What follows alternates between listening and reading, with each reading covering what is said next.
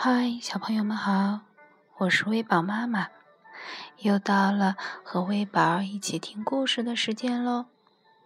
今天微宝妈妈给大家带来的故事名字叫做《不然的话》，作者是法国的爱丽丝·谢伊。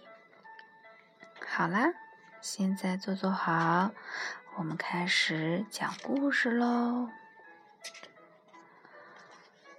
有一天，一只狼走进绵羊太太的面包店，大声说：“给我一个长条巧克力面包，不然的话……”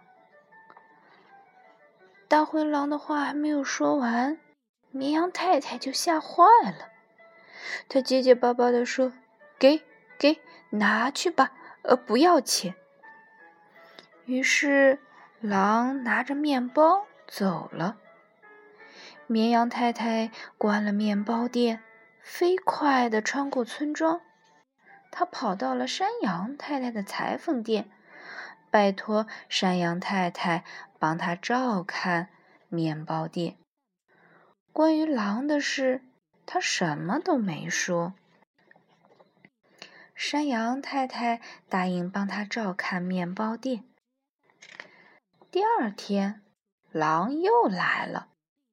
他喊道：“给我一个长条巧克力面包，不然的话……”狼的话还没有说完，山羊太太也吓得浑身发抖。他赶紧把面包递给了狼，嘟嘟囔囔地说：“给，呃，拿去吧，不要钱。”狼离开后。山羊太太也关了面包店，然后跑到了猪太太的理发店。他拜托猪太太帮他照看面包店。关于狼的事，他什么都没说。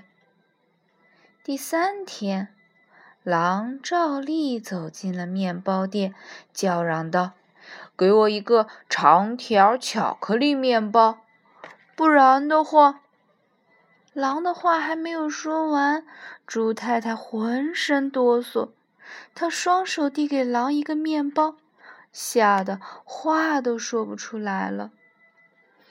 猪太太关了面包店，一直跑到了兵营里，找到了狗先生。猪太太跟狗先生说了狼的事，拜托狗先生帮他照看面包店。第四天。狼又来了，他大声叫嚷着：“给我一个长条巧克力面包，不然的话。”狗先生问道：“不然的话，你想怎样？”“不然的话，就给我一个咖啡味儿的面包吧。”狼一边回答，一边掏出了他的钱包。好啦，小朋友们。今天的故事讲完啦。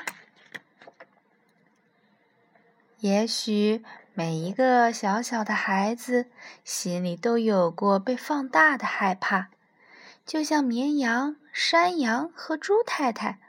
忽然听到狼先生的话，他说：“给我一个巧克力面包，不然的话。”每个人都被吓得忘了去想谜底。